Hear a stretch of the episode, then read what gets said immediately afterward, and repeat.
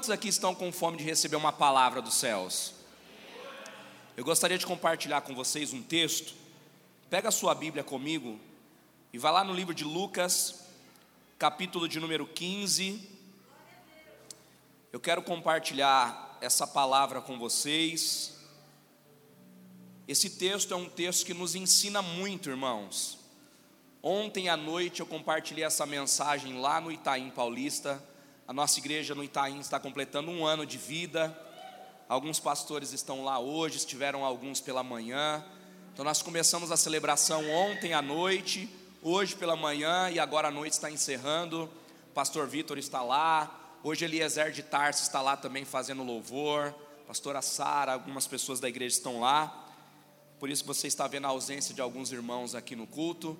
Mas estamos felizes porque Deus nesse, nesse final de semana está liberando o favor dele sobre nós. Nós tivemos uma manhã incrível aqui, começou às 8h20 da manhã com grande clamor aqui. As mulheres da igreja são uma benção, irmão. Se você está do lado de uma mulher aí, toca nela e diz assim: Você é uma benção. As mulheres são uma benção. Agora era para as mulheres dar um glória a Deus. Os homens são uma benção. Cadê os homens para me ajudar? Os homens estão mais animados. Falei das mulheres, as mulheres não se moveram, vou falar dos homens então. A Bíblia diz que aquele que achou uma esposa achou o favor do Senhor. Isso é importante, né? E eu louvo a Deus porque na nossa igreja nós temos mulheres de oração, mulheres que amam a palavra. E hoje pela manhã elas estiveram aqui, né? Dezenas, posso dizer até quase centenas de mulheres clamando aqui pela família, clamando ao Senhor. E isso é muito bom porque a oração move o mundo espiritual, a oração move as nossas famílias e nós agradecemos a Deus pela vida das mulheres dessa igreja que estão sempre se colocando na posição, na brecha para interceder, para clamar e através desse clamor Deus tem feito grandes coisas. E eu creio que essa noite não vai ser diferente. Essa mensagem vai tocar o nosso coração de uma forma especial. Por quê? É a palavra de Deus, irmãos. E a palavra de Deus por si só, ela é poderosa para fazer o que lhe apraz transformar, restaurar e abençoar as nossas vidas. Eu queria que você pegasse sua Bíblia e fosse comigo em Lucas 15. Eu quero ler com vocês do versículo 11 em diante. Olha o que diz o texto. Um certo homem tinha dois filhos, e o mais moço deles disse ao pai: Pai, me dá uma parte dos meus bens que me pertence. E ele repartiu por eles a sua fazenda. E poucos dias depois, esse filho mais novo, ajuntando tudo, partiu para uma terra muito longe. E ali desperdiçou os seus bens, vivendo dissolutamente. E havendo ele gastado tudo, houve fome naquela terra. Diga comigo, gastado tudo. Houve fome naquela terra e uma grande fome começou. E ele ficou a padecer necessidades. E foi e chegou-se a um dos cidadãos daquela terra, o qual o mandou para o seu campo a apacentar porcos. E desejava o seu estômago com as bolotas que os porcos comiam, e ninguém lhe dava nada. E tornando em si, disse: Quantos empregados do meu pai têm abundância de pão, e eu aqui pereço de fome? Levantar-me-ei e irei ter com ele, irei ter com meu pai, e direi: Pai, pequei contra o céu e pequei perante ti. Eu já não sou digno de ser chamado teu filho, mas faze-me como um dos teus empregados. E levantando-se foi para o pai, e quando ainda estava longe, viu o seu pai. E o seu pai se moveu de íntima compaixão, e correndo, lançou-lhe ao pescoço e o beijou. E o filho disse: Pai, pequei contra o céu e perante ti, eu já não sou digno de ser chamado teu filho. Mas o pai disse aos seus servos: Trazei depressa a melhor roupa e vestilho, e põe-lhe um anel na mão e sandália nos pés, e traz o bezerro cevado e matai-o, comamos e alegramo-nos porque este meu filho estava morto e reviveu. Ele tinha se perdido e foi achado. e começaram a alegrar-se. E o seu filho mais velho estava no campo, e quando veio e chegou perto da casa, ouviu a música e as danças. Diga comigo, ouviu a música e as danças. E chamando um dos servos, perguntou-lhe o que era aquilo. E ele lhe disse: Veio o teu irmão, e o teu pai matou um bezerro cevado, porque o recebeu são salvo. Eu queria abrir um parêntese aqui. O servo aqui, ele já apresenta duas coisas por irmão mais velho: o motivo da festa e o que o pai entregou na festa. E quais são as duas coisas que o servo diz aqui? Olha, a festa está acontecendo porque o seu irmão voltou são e e na festa o seu pai pegou um, um novilho cevado, ou seja, ele pegou o animal que estava sendo preparado para esse dia. Diga para quem está do seu lado, me ajuda a pregar e coloca a mão sobre alguém e diga assim: o pai tem o controle de todas as coisas, e ele já sabe sobre o seu futuro, e ele já tem algo reservado para esse futuro. Quantos estão entendendo isso aqui? Podem celebrar a Jesus.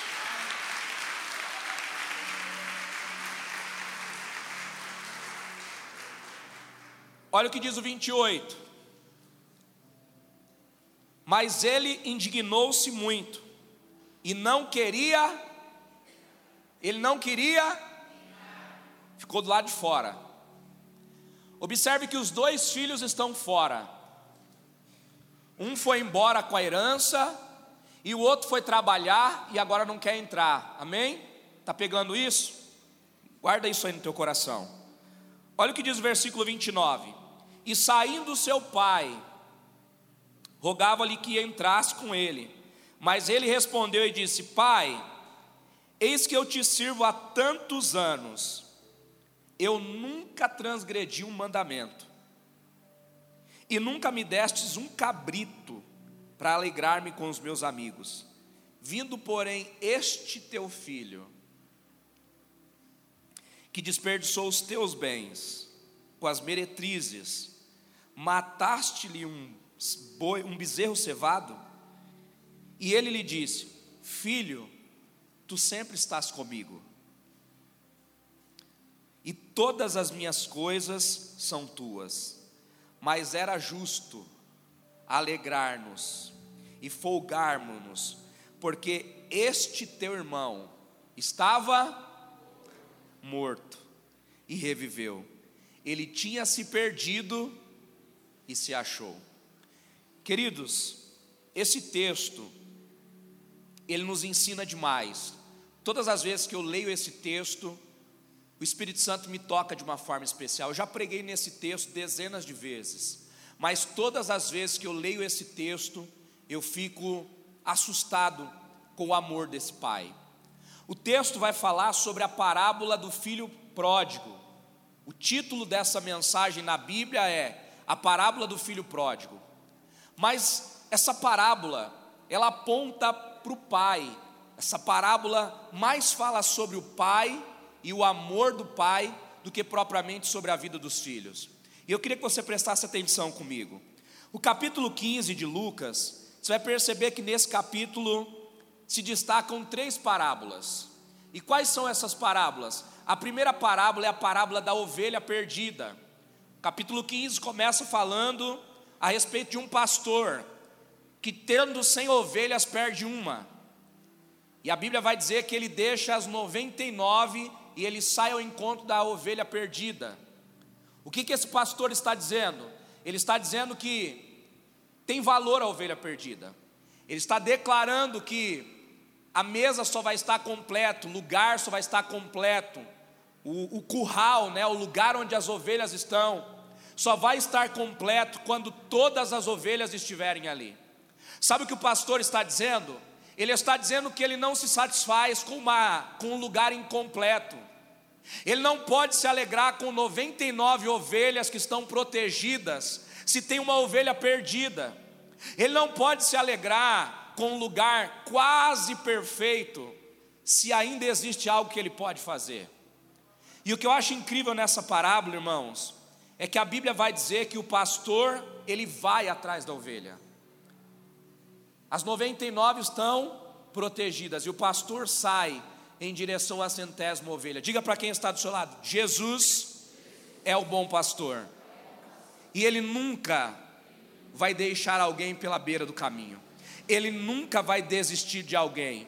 Ele nunca vai parar de trabalhar por aquele que está longe, porque existe um desejo no coração de Jesus. E qual desejo é esse? De que todos os filhos estejam próximos dele. Será que esse Deus merece um forte aplauso?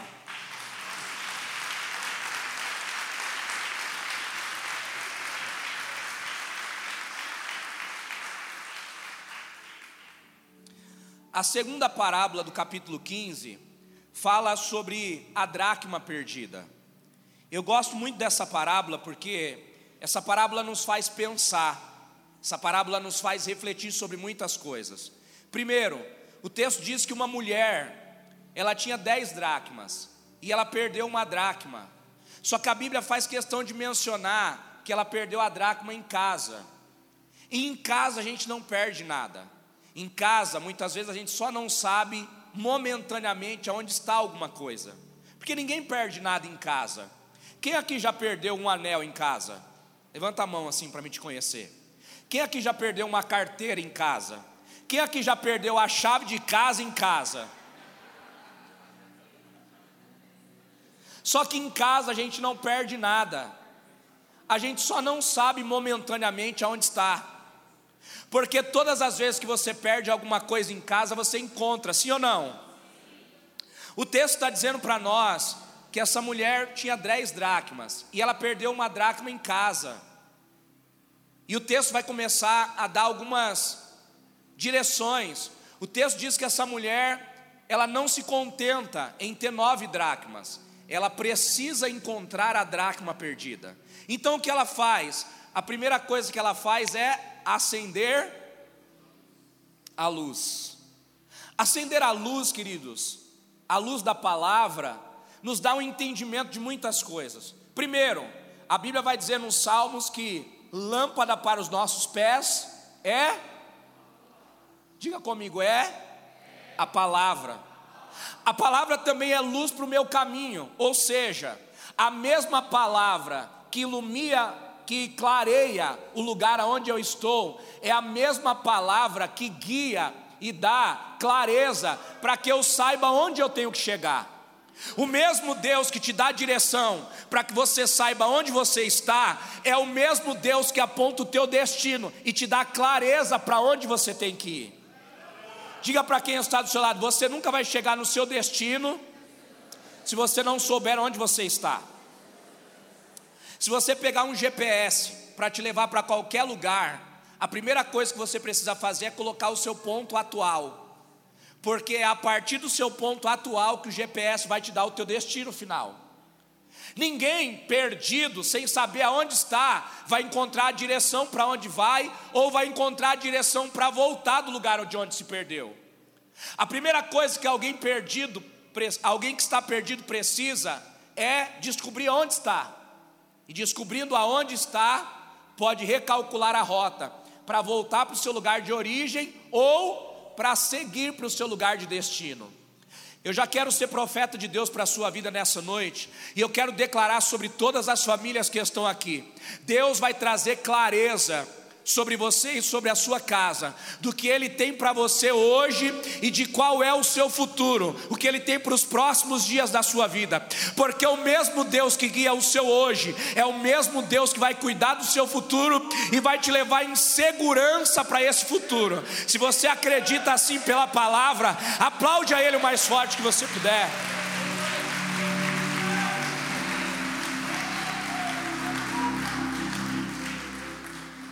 Amém? Essa mulher, irmãos, ela acende uma luz. Quando ela acende a luz, ela acha a dracma. Diga comigo, não. Mas ela percebe como está a casa. Quando ela acende a luz, ela não acha o que ela perdeu, mas ela percebe a condição real da sua casa. Quando ela acende a luz, ela percebe que tem sujeira na casa.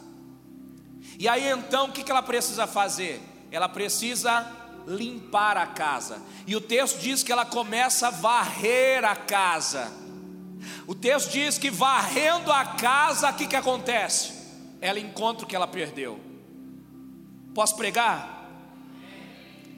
Chegou o tempo, irmãos, de nós organizarmos todas as áreas da nossa vida. Por quê? Porque organizando algumas áreas da nossa vida, nós vamos encontrar coisas que nós perdemos, nós vamos encontrar princípios e valores, nós vamos encontrar o propósito de Deus para a nossa vida, e a luz que está acesa, a limpeza que nós estamos fazendo, vai nos fazer encontrar coisas que jamais nós deveríamos ter perdido. Deus vai nos dar clareza do que Ele tem para a nossa vida, para onde Ele está nos levando e dos princípios e valores que nós precisamos guardar para vivermos uma vida extraordinária. Eu quero declarar no nome de Jesus: você e a sua família vão viver debaixo dos princípios e valores do reino de Deus, e o favor do reino de Deus vai alcançar você e a sua casa. Se você crê assim comigo, meu irmão, por favor, me ajuda a pregar aí. Levanta a sua mão e celebra Jesus nessa noite. Levanta a sua mão e adora Ele. Aleluia.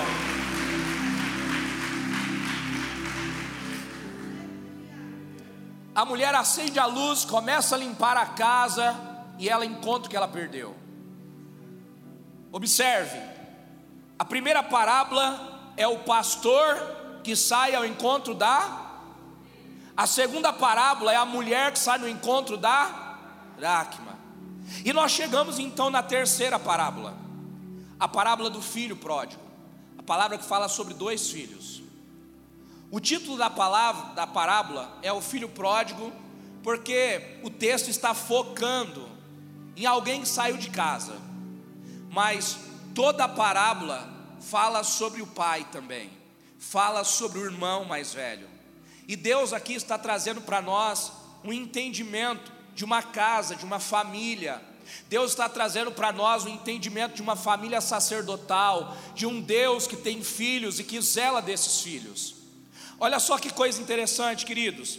A primeira coisa que acontece nessa parábola, a Bíblia vai dizer que o filho mais novo, ele está em casa, mas ele está perdido, como a dracma. A dracma está em casa, mas ela não está sendo utilizada.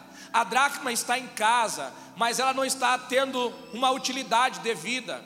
Como esse filho, esse filho está em casa, mas ele não consegue valorizar a casa.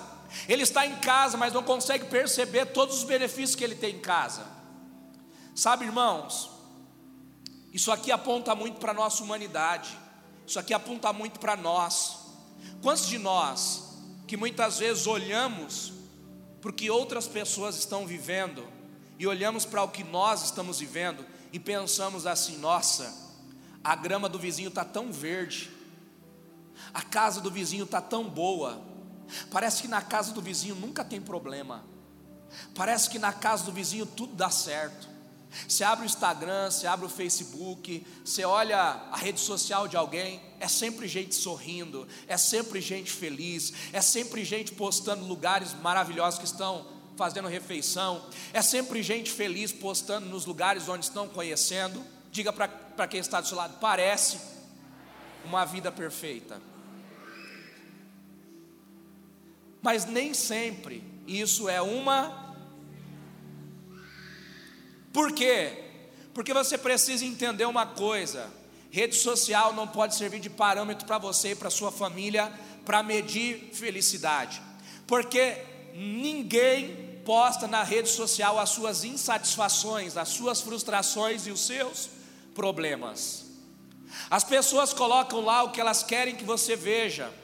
As pessoas colocam lá o que é interessante que você saiba sobre elas, mas a verdade sobre elas nunca será exposta na rede social. Sabe, esse filho aqui, irmãos, ele não vive na nossa época, na nossa época tecnológica, na nossa época que é tão acelerada nas coisas. Mas esse filho aqui está na casa do pai e ele não consegue estar feliz. E aí ele faz uma coisa terrível. Ele chama o pai e diz assim: Pai, eu quero a minha herança. E eu não sei se você sabe, mas na cultura judaica, um filho que pede a herança antecipada para o pai é como se ele estivesse matando o pai. É como se ele estivesse dizendo para o pai assim: Pai, já que você não morre, me dá logo o que é meu. Já que você não morre para me pegar a herança, então me dá logo a minha herança, porque eu preciso ir. A casa que o Senhor me dá não é suficiente para mim. Aqui dentro, eu não vivo a minha vontade. Aqui dentro, eu não consigo fazer as minhas escolhas. Aqui dentro, os seus projetos e os seus sonhos são limitados para mim. Eu quero ter uma vida livre. Eu quero conhecer coisas novas. Eu quero viver uma nova realidade. Eu quero fazer escolhas. E esse filho aqui, irmãos, ele despreza o que ele tem. E eu queria destacar aqui algumas coisas que esse filho tem. Diga comigo: anel no dedo, mesa farta, boa roupa e servos à sua disposição. Pergunta para quem está do teu lado: você tem tudo isso? Quem aqui tem duas, três empregadas em casa para preparar todas as coisas? Dá um glória a Deus aí. Nem que seja pela fé, diga assim: Eu recebo. Agora era a hora das mulheres dar um glória. Não vai precisar cozinhar mais, não vai precisar mais passar roupa, não vai precisar mais lavar roupa. Eu fiz assim, mas não existe mais tanque, né? Lembra da época? Misericórdia. Queridos, esse filho tem muita coisa, sim ou não? Mas observe que é pouco para ele. Diga para quem está do seu lado: quem observa a vida dos outros, sempre vai olhar para a sua vida e vai achar que o que tem é pouco. você nunca vai encontrar contentamento medindo a sua vida pela vida do outro. O Senhor te fez único, o Senhor te fez exclusivo, o Senhor te fez para que você viva a sua vida, a sua história, não se compare com ninguém e não deseje o que o outro tem. Sabe, queridos, isso às vezes é um desafio para nós porque nós estamos sempre vivendo uma vida baseada no que o outro está fazendo, no que o outro está construindo, no que o outro está sonhando. Mas chegou a hora de, como filhos maduros de Deus, nós entendemos quem nós somos. Nós entendemos qual é a identidade de Deus para a nossa vida. Nós entendemos qual é o propósito de Deus para nós. Sabe, querido, você é importante para Deus, você é especial para Deus. Deus, quando estava pensando em você, ele não estava pensando na sobra de tempo, ele não estava pensando de qualquer maneira, não. Ele estava fazendo alguém especial, alguém exclusivo, alguém desejado. É só você olhar para as suas características. Você é diferente de todas as pessoas. Olha para o teu dedo. A digital que tem aí não tem outro lugar. Algumas características que estão dentro dos seus olhos não existem em outras pessoas. Isso aponta para a exclusividade, isso aponta para um Deus detalhista, isso aponta para uma criação feita com zelo e com cuidado. Eu queria que você me ajudasse a pregar. Coloca a mão sobre alguém aí do teu lado, diga assim: você foi feito em amor. Então, pelo amor de Deus, se valorize.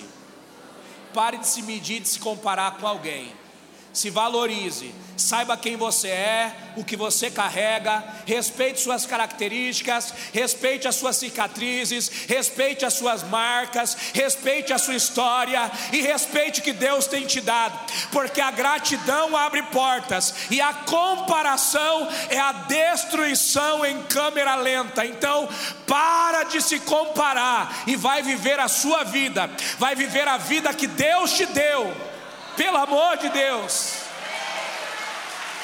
Será que você está entendendo? Celebra isso.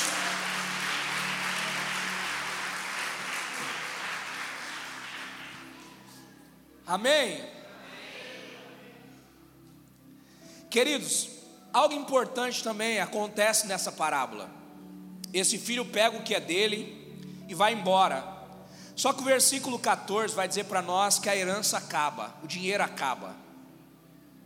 Porque por mais que aquilo que Deus te deu seja grande, tudo que você tem longe de Deus acaba. Você pode ter a família mais feliz do mundo, se você sair da presença de Deus, a alegria acaba. Você pode ter a família mais equilibrada do mundo, se a sua família foi para longe de Deus, esse equilíbrio acaba. Por quê? Toda herança longe do Pai acaba. O versículo 14 vai dizer que o lugar que esse filho está agora passa por uma grande fome. É claro que esse texto aqui, irmãos, está falando de uma parábola, e uma parábola é uma história para ilustrar algo que Jesus quer passar. É bem verdade que isso aqui é uma, uma história para ilustrar princípios, valores e conceitos. Mas essa parábola nos dá base para pensarmos. Essa parábola também nos dá entendimento para nós fazermos algumas reflexões. E é bem verdade que quando esse filho chega nesse lugar com a herança, esse lugar está bem. Só que quando ele chega à terra começa a passar fome. Porque todo lugar que alguém perdido chega, esse ambiente aí se estraga. Sabe, a ingratidão, ela é como um fruto que contamina um cesto inteiro. A ingratidão é como um fruto podre. Se você pegar uma laranja que está estragada e colocar ela dentro de um cesto com várias laranjas boas, o que, que acontece com as laranjas boas? Assim é a ingratidão. A ingratidão é como um fruto podre que contamina todo um cesto. Esse filho que saiu de casa, ele é grato ou ingrato? Logo, todo lugar que ele chega é contaminado por essa ingratidão. É por isso que você precisa entender uma coisa. É por isso que você precisa entender um princípio. Talvez alguém da sua família não conseguiu chegar ao culto. Talvez alguém da sua casa não conseguiu chegar à igreja, não conseguiu vir à igreja, mas você está aqui, amém? E o que você recebe aqui você leva para casa. O que você recebe aqui você recebe aqui não só para você, mas você recebe aqui para levar e semear sobre a vida de alguém. Então, se você é grato, você pega essa semente de Deus, leva para a sua casa e planta essa gratidão no seu lar. Essa gratidão transforma o ambiente da sua casa. Os princípios de Deus que você pega na igreja, você leva para casa, esses princípios transformam a sua casa. Agora, deixa eu te dizer uma coisa. Eu sei que é culto da família. Talvez você vai dizer assim, pastor, mas o senhor está sendo mais duro hoje. Deixa eu te, te fazer entender algo, querido. Você nunca vai restaurar a sua família se você frequenta a igreja, mas não tem uma vida transformada. Você nunca vai salvar a sua família se você frequenta a igreja, mas na sua casa quebra princípios. Você nunca vai salvar a sua família se você ouve a palavra de Deus, lê a palavra de Deus, mas não aplica a palavra de Deus sobre a sua história. Porque tem gente que não vem à igreja porque vê quem vem à igreja vivendo da mesma forma de alguém que não frequenta a igreja. Então eu quero que você entenda algo: existe uma responsabilidade sobre as suas mãos, existe uma responsabilidade sobre você. Qual é a responsabilidade, pastor? A responsabilidade de ser frutífero, a responsabilidade de pegar os princípios de Deus de levar para sua casa, a responsabilidade de transformar os ambientes que você frequenta. Será que você pode levantar as suas mãos para receber? Pela palavra, eu declaro que você vai ser frutífero por onde você passar. A sua casa não será qualquer casa. Os lugares que você frequenta serão abalados por aquilo que você carrega. Você vai carregar princípios e valores que por onde você passar, onde você colocar a planta dos seus pés, como diz a palavra, todo lugar vai ser abençoado, porque você é alguém que respeita a palavra, e quem respeita a palavra vai atrair a palavra para a sua vida, quem respeita a palavra vai promover a palavra sobre a sua história, e a palavra vai transformar o seu lar, vai transformar a sua parentela, vai transformar os lugares onde você frequenta, e o favor de Deus vai te alcançar. Se você crê assim, por favor, me ajuda a pregar e aplaude a Jesus nessa noite.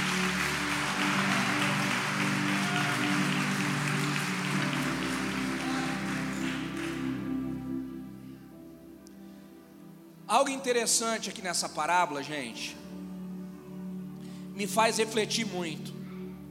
Esse filho sai de casa quebrando o princípio, amém?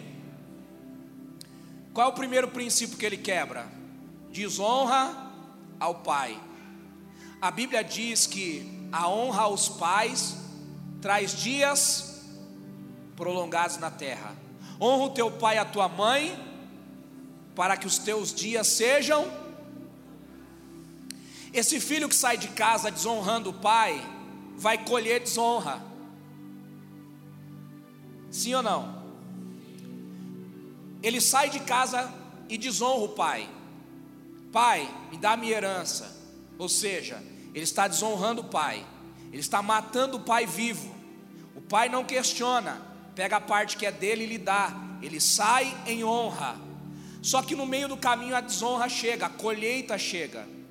A Bíblia vai dizer que o dinheiro acaba e ele tenta procurar um emprego. Qual emprego que ele consegue? Cuidar de porcos. Na cultura judaica, nunca um judeu vai cuidar de porcos. Pergunte por quê. Se você der um glória bem alto, eu te respondo. Porque na cultura judaica, os judeus acreditam que porcos são animais imundos. Então nunca um judeu coloca a mão num porco. Nunca um judeu vai tratar de porcos. Nunca um judeu vai se alimentar de porcos. E esse filho que sai de casa desonrando o pai, a única coisa que sobra para ele é lugar de desonra, cuidar de porcos. Sabe, isso me faz refletir no que? Isso me faz refletir que todas as vezes que eu quebro princípios, o diabo sempre vai, ter um lugar reservado para mim. Todas as vezes que eu vivo uma vida de quebra de princípios, o diabo sempre vai preparar o pior lugar para que seja o meu lugar de estadia. Você vai perceber que esse filho que tem mesa farta, servos à disposição, anel no dedo, roupa boa, sandália nos pés, agora não só vai estar trabalhando cuidando de porcos, mas como o seu estômago vai desejar comer o que? Pensa na cena, gente.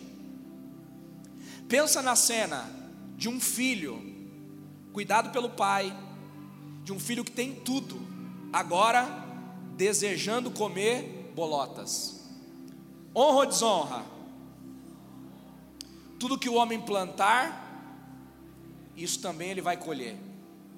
Sabe, quando a Bíblia diz isso para nós, a Bíblia não está lançando sentença ou não está querendo que possamos viver com medo, mas a Bíblia está dando para nós conselhos, conselhos para que isso nunca se transforme no estilo de vida que nós vamos viver, conselhos para que a nossa vida sempre esteja longe de quebra de princípios, conselhos para que a nossa vida sempre esteja pautada no que diz a palavra do Senhor. Sabe, queridos, a Bíblia vai dizer que esse filho, quando está ali, naquela situação deplorável, ele cai de si. É como uma luz que se acende. Ele cai em si. Pensa numa luz se acendendo. Espera aí. Casa do meu pai, até os servos têm comida na mesa. Na casa do meu pai, até os funcionários têm abundância. E eu estou aqui desejando comer comida de porcos. Não, eu vou voltar. Eu vou voltar para a casa do meu pai. Eu vou voltar para o lugar de onde eu nunca deveria ter saído. Mas sabe o que eu percebo aqui, irmãos? Esse filho, o texto não mostra claramente que ele se arrependeu. O texto mostra que ele caiu em si, ele percebeu a condição que ele estava. Ele percebeu que o lugar que ele está não é o lugar para ele. E aí ele prepara um discurso. Qual é o discurso? Eu vou voltar e vou dizer para o meu pai: pequei contra o céu, pequei contra ti. Já não sou mais digno de ser chamado de teu filho. Me faz como um dos teus funcionários. Sabe o que esse homem faz? Ele volta, e o desejo dele é voltar para a mesa farta. Diga comigo, mesa farta. É o que fez esse filho voltar. Ele não voltou por amor. Ele não voltou porque ele queria honrar o pai. Ele voltou porque ele está com e ele quer mesa farta. Sabe, queridos, isso aqui fala da humanidade. Isso aqui fala do homem, da, da mulher. Isso fala do ser humano. Nós somos assim. E quando eu digo nós, eu estou colocando todos aqui. Eu, você. Talvez você vai dizer assim, pastor, eu não. Talvez você vai dizer assim, pastor, essa palavra não se encaixa na minha vida. Vamos refletir? Qual é a nossa motivação para servir a Deus? Quantos de nós que estamos aqui hoje, talvez hoje, você possa estar na igreja porque você ama Jesus. Talvez hoje você possa estar aqui porque você sabe quem Deus é, o que Deus faz e que você sabe que Ele é um Deus que transforma histórias. Mas em algum período da sua vida, você chegou até a casa dele porque você precisava de uma restauração. Você chegou até a casa dele porque você precisava de uma mudança em alguma área da sua vida. Quantos de nós, irmãos, chegamos na casa de Deus precisando de uma restauração? Quantos de nós entramos na casa de Deus porque o casamento estava arrebentado, porque a vida estava entregue a vícios, porque a vida estava caminhando numa direção de destruição, e aí, peraí, vou colocar a minha vida nas mãos de Deus, peraí, eu vou na igreja, lá eu vou ouvir palavra de Deus, lá eu vou ouvir alguma coisa que pode mudar a minha história, e não tem problema nenhum nisso, por quê? Porque a casa de Deus é para isso. A palavra de Deus é para os doentes. A palavra de Deus é para aquele que precisa. E tudo bem. Só que isso precisa ficar claro para nós. Por quê? Porque às vezes, irmãos, nós pensamos que nós somos diferentes das outras pessoas. E aí, quando nós nos colocamos na condição de alguém diferente, muitas vezes vem sobre nós a falsa sensação ou falso pensamento de que somos melhores e de que podemos julgar, e esse papel não nos cabe. Pergunte por quê? Porque o que recebemos de Deus não tem a ver com o nosso mérito pessoal. Que recebemos de Deus tem a ver com o plano de redenção dele, tem a ver com o amor dele e tem a ver com o favor dele liberado sobre nós. Olha que coisa interessante. O filho mais novo desse homem volta para casa porque quer pão, quer mesa farta. E o filho mais velho? O filho mais velho está ali por causa do recurso que o pai tem. O filho mais velho está ali porque ele sabe que um dia o pai vai morrer e o que o pai tem é de quem? Dele. Perceba que quando ele está trabalhando e ele chega em casa, ele ouve um barulho. Qual é o barulho? Barulho de celebração. Diga para quem está do seu lado: barulho de celebração. Se tem uma coisa que incomoda o ser humano, é ver festa na vida do outro. Queridos, isso tem a ver com a inclinação da natureza humana. Você vai perceber que todas as vezes, faça uma reflexão, olhe para dentro de você com verdade. Todas as vezes que a gente vê alguém celebrando alguma coisa grande, qual é a primeira coisa que vem na nossa mente? Fulano chegou agora, olha o que está vivendo. Meu Deus, eu conheço essa pessoa, não era ninguém, olha o que está vivendo agora. Eu conheço essa pessoa, era alguém totalmente perdido. Olha o que está acontecendo na vida dela. Geralmente, irmãos, a nossa natureza humana, ela sempre vai questionar, ela sempre vai olhar para o que o outro está vivendo, sempre tentando fazer um auto-julgamento. Por quê? Porque é muito difícil ver alguém vencendo na vida. É muito difícil enxergar alguém prosperando. É muito difícil ver alguém que está colocando seus planos e vendo seus planos darem certo. Geralmente a nossa natureza é inclinada a olhar para o que o outro está vivendo e achar que ele não merece. É por isso que a Bíblia diz: alegrai-vos com os que se alegram, e chorai com os. Chorar com quem está chorando é fácil, difícil é se alegrar com quem está se alegrando. Difícil é ter a alegria de ver alguém celebrando. Esse filho mais velho está trabalhando. Quando ele está chegando perto de casa, o que, que ele ouve? Barulho de festa. Peraí, o que está acontecendo? Ele chama um servo. O que está acontecendo aqui? Saí de casa, estava tudo tranquilo. Voltei, está tendo festa. Que barulho é esse? Teu irmão voltou. Qual deveria ser o sentimento dele? Qual deveria ser o sentimento, gente? Mas qual foi o sentimento dele? Como é que é? Ele voltou. Que droga. O que era meu agora vou ter que dividir. Que droga. A herança que era só minha, agora vou ter que dividir com ele, de novo. Era melhor ele ter ficado lá. Não é o que a Bíblia diz, mas é o que o texto faz eu e você entender, sim ou não? Qual é o, qual é o discurso que ele está dizendo para o servo? O que está acontecendo lá dentro? Por que está tendo festa? Qual é o motivo da festa? Qual é o motivo da alegria? Por que, que meu pai está celebrando? Eu saí de casa, meu pai estava triste. Eu estou voltando, está tendo festa. O que está acontecendo? Filho que é filho tem que se alegrar com a alegria do pai. Qual deveria ser o sentimento do irmão? Ainda que ele não estivesse alegre pelo irmão, ele deveria estar alegre pelo. Peraí, meu pai estava triste está feliz, graças a Deus, meu irmão voltou, agora meu pai vai ficar feliz, e se meu pai está feliz, eu estou feliz.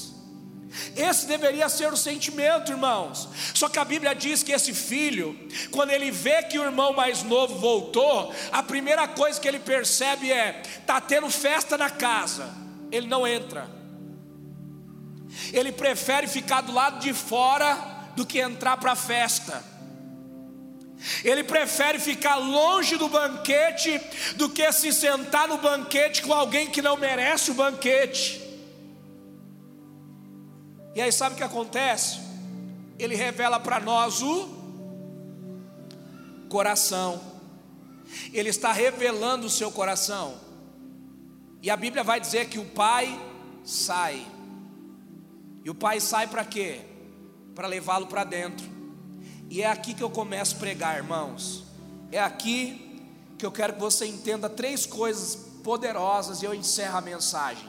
Primeiro, a Bíblia vai dizer que quando o filho mais novo volta, o texto vai dizer isso. Não é o filho que corre em direção ao pai, é o pai que corre. O pai já está esperando. O pai está do lado de fora, e o texto diz que ele, vendo o filho de longe, o que ele faz? Ele corre. Queridos, na cultura judaica, você vai ver algumas coisas acontecerem. Você vai ver crianças correndo. Se você for em Israel, você vai ver crianças correndo. Você vai ver escravos correndo. Você vai ver servos correndo, mas você nunca vai ver um patriarca correndo. Pergunte por quê? Porque é desonra um patriarca correr. Um patriarca não corre, um patriarca caminha.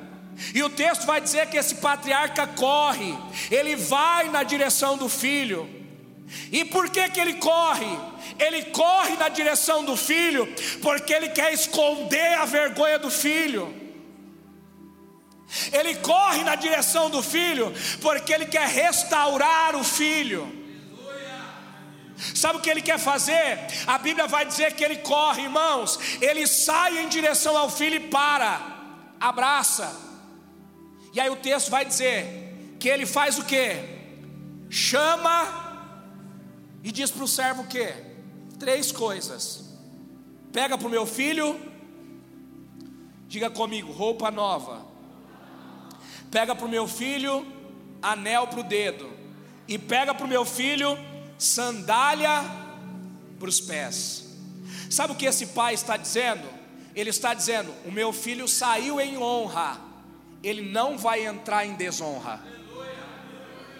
O meu filho saiu bem vestido, calçado e com anel do dedo. Ninguém vai ver ele voltar sem roupa, sem anel e sem sandália nos pés. Ele não vai voltar sem dignidade eu posso restituir a dignidade dele imediatamente.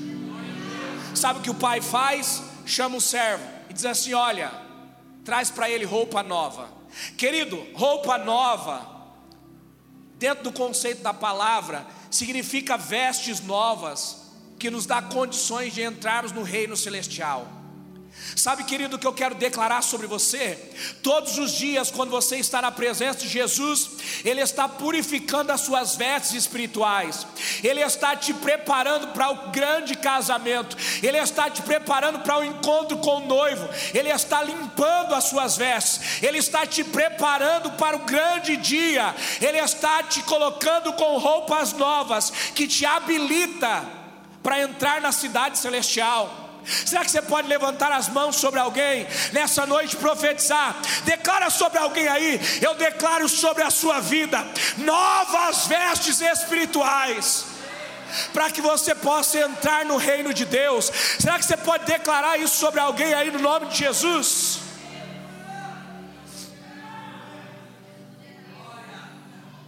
Sabe o que o pai pede? Anel para o dedo, e anel significa autoridade. Eu quero profetizar sobre você.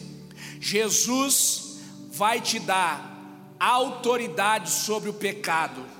Jesus vai te dar autoridade para pisar serpentes e escorpiões. Jesus vai te dar autoridade. Como filho de Deus, você vai declarar e as coisas vão acontecer. Você vai declarar e a palavra vai se cumprir na sua vida, porque anel no dedo significa autoridade para ser como o Pai é. E o Pai te deu autoridade para que você declare no nome dele e as coisas aconteçam. E eu quero declarar sobre você e sobre a sua casa: vai haver restauração, vai haver mudança de cativeiro, vai haver novidade de vida, e aonde habitou o pecado, vai superabundar a graça de Deus. Se você crê, pelo amor de Deus, celebra Ele nessa noite.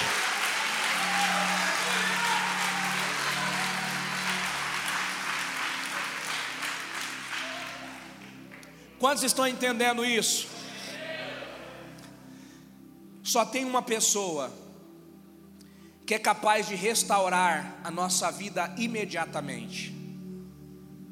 E esse alguém é o Pai. Observe que o filho passa um tempo longe, perde o dinheiro, a herança, perde as vestes, perde o anel, perde a sandália dos pés mas quando ele se encontra com o Pai, imediatamente acontece uma restauração. Observe que o Pai vai longe, Marcos. Sabe o que o Pai está dizendo?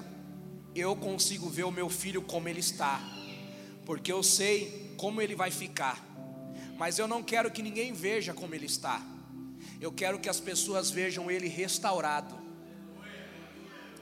É por isso que o Pai se antecipa Deixa eu te dizer uma coisa, queridos. Deus não quer que você viva em vergonha. Deus não quer que você viva em desonra. É por isso que todos os dias ele sai ao seu encontro. É por isso que todos os dias ele está usando pessoas, ele está usando situações, ele está usando coisas no dia a dia para te aproximar dele, porque só ele pode restaurar a sua vida por completo. Você vai perceber que na parábola da ovelha perdida, quem vai atrás da ovelha? Na parábola da dracma, quem vai atrás da dracma? E na parábola do filho, quem vai atrás do filho? Ele vai atrás do filho mais novo e ele também vai atrás do filho mais velho. O filho mais velho está em que lugar? Lado de fora. O que, que o pai faz?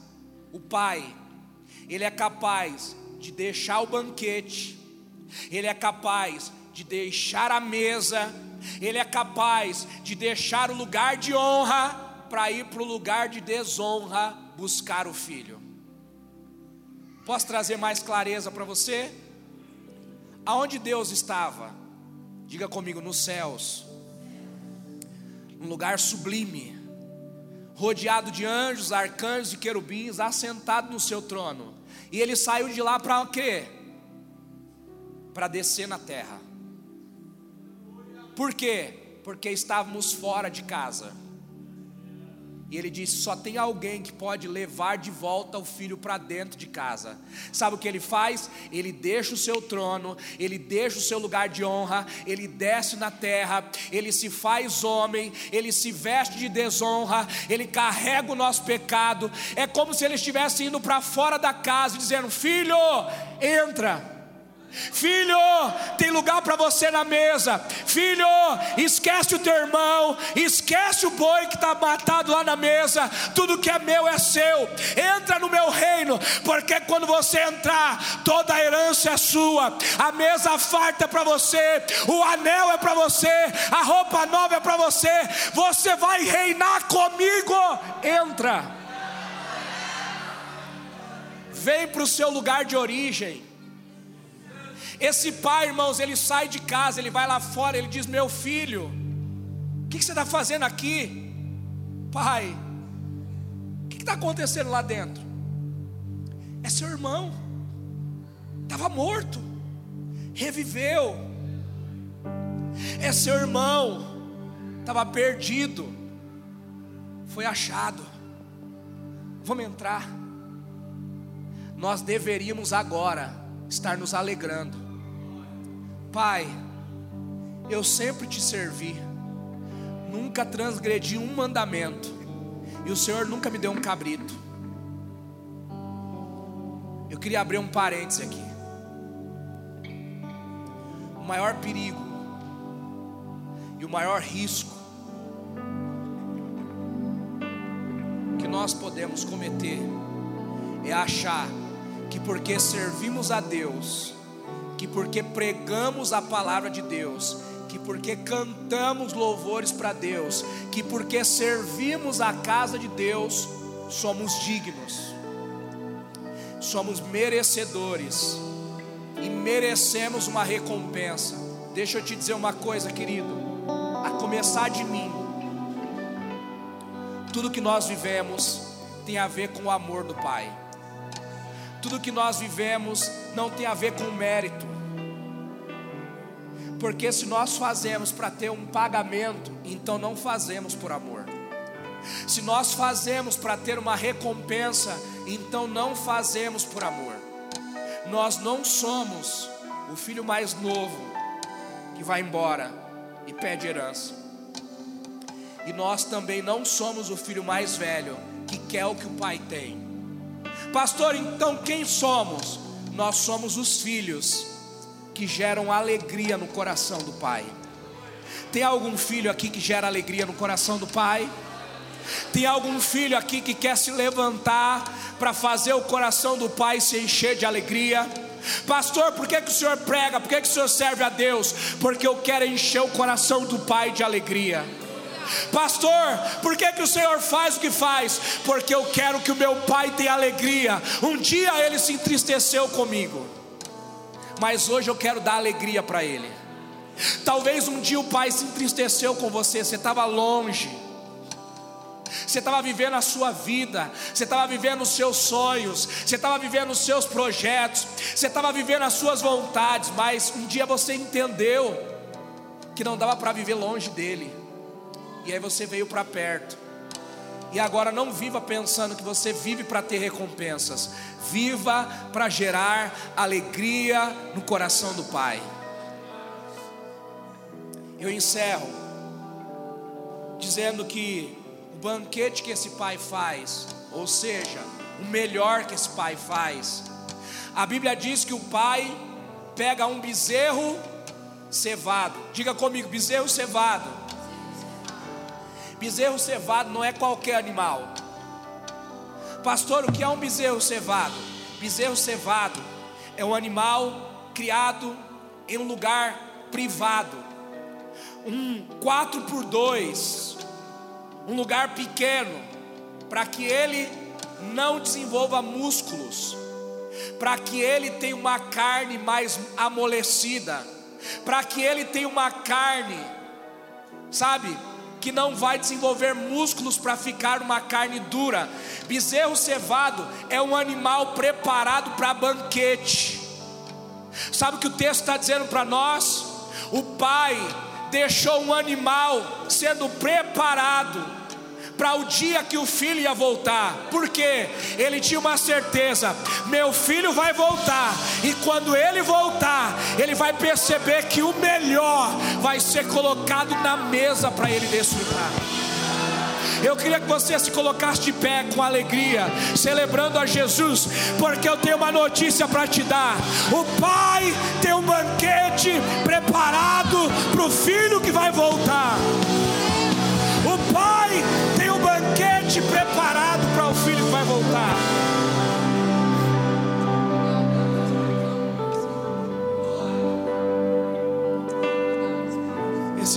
Maravilhoso. Sabe, queridos, olha que coisa interessante. Para esse filho, o bezerro cevado foi um banquete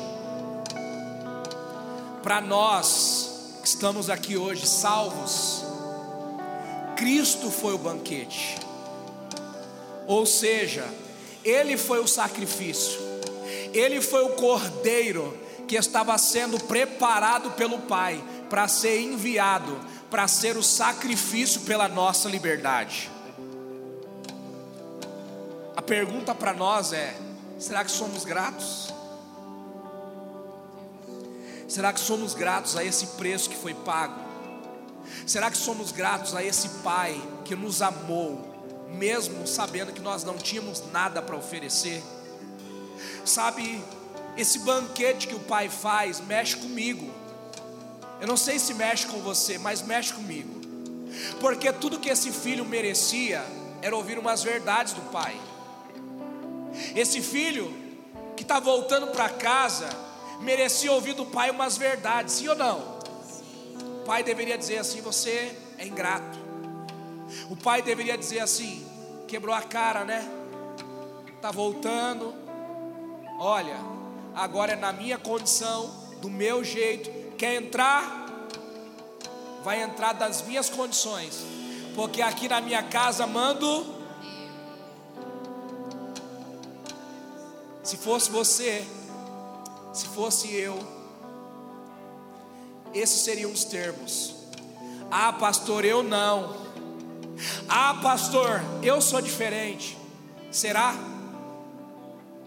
Pergunta para essa pessoa linda que está do seu lado, diga para ela assim: O que você pensa de alguém que estava na igreja, servindo a Deus, deixou de servir e foi embora?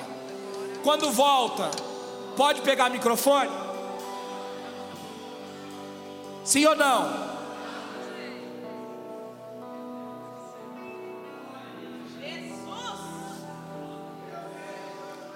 Alguém que está na igreja e se perde, quando volta, tem cadeira principal, sim ou não?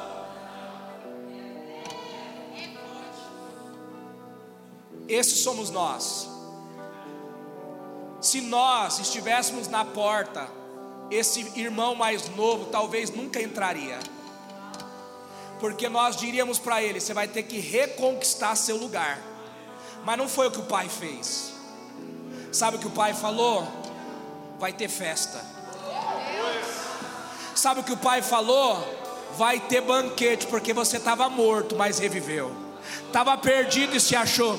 Deixa eu te dizer uma coisa: o banquete não tem a ver com mérito, tem a ver com graça. Deixa eu te dizer uma coisa: a festa que o pai faz não tem a ver com o mérito que o filho tem, tem a ver com a bondade do pai. Irmão, deixa eu te dizer uma coisa: servir a Jesus não tem a ver com mérito. Estar no altar não tem a ver com mérito. Servir o corpo de Cristo, servir a igreja em qualquer área, não tem a ver com mérito, tem a ver com amor do Pai, tem a ver com a misericórdia do Pai. Dons e talentos não tem a ver com mérito, tem a ver com o amor do Pai. Mas é claro, irmãos, é claro que nós não podemos usar isso como desculpa para sermos sem caráter, para sermos pessoas que geram desonra para a igreja, para sermos alguém que peca consciente. Ah, eu estou no altar, vou pecar, vou fazer o que eu quero e depois eu volto, porque eu vivo no tempo da graça. Ei, cuidado, porque toda herança longe do Pai acaba. Roupa nova, anel no dedo e sandália, ou seja, vestes novas, autoridade e pés calçados pela palavra, longe do Pai, tudo isso se perde. Sabe o que Deus está dizendo para nós? Seja grato pelo que você tem, valorize o que você tem, mas não julgue quem perdeu, porque existe misericórdia do Pai liberada, e existe lugar para o filho no banquete do Pai. Eu encerro te dizendo algo muito importante. A Bíblia vai dizer que o filho que volta recebe roupa nova, anel no dedo, sandália nos pés, mas principalmente, esse filho não volta para o lugar de servo ele não volta para trabalhar para o pai, ele volta para sentar na mesa do pai, porque a mesa fala de família, a mesa fala de lugar de comunhão. A mesa fala de lugar de compartilhar o que temos. A mesa fala de desfrutarmos da mesma coisa. E eu quero profetizar nessa noite. Chegou a hora de, como igreja, nós repartirmos o que temos. Chegou a hora de que, como igreja, nós desejarmos que os nossos irmãos se sentem à mesa conosco. Toca quem está do teu lado aí, diga assim: chegou a hora de entrar. Para de bater o pé do lado de fora. Abre caminho, porque teu irmão mais novo precisa voltar hoje. Abre caminho. Teu irmão mais novo que vai voltar para a mesa hoje abre caminho, porque tem filho que estava perdido que vai voltar para a casa do pai. Abre caminho, porque alguém que estava morto vai reviver hoje na autoridade do nome de Jesus. Eu queria que você fechasse os seus olhos aí onde você está. E eu queria que junto comigo você colocasse a mão no seu coração. E se você é salvo, eu queria te dar um minuto para você agradecer a Jesus porque Ele te achou, Ele te amou, a graça dEle, o favor dEle te alcançou. Celebra esse Deus. Eu vou te dar um minuto para você celebrar esse Deus aí no seu lugar. Olá, muito obrigado por ter nos acompanhado até aqui. Siga o nosso perfil aqui no Spotify caso você ainda não nos siga. Ative as notificações também para não perder nenhum dos nossos podcasts. Aproveite e compartilhe esse episódio com alguém. Nos ajude a edificar a vida de cada vez mais pessoas. Deus abençoe a sua vida.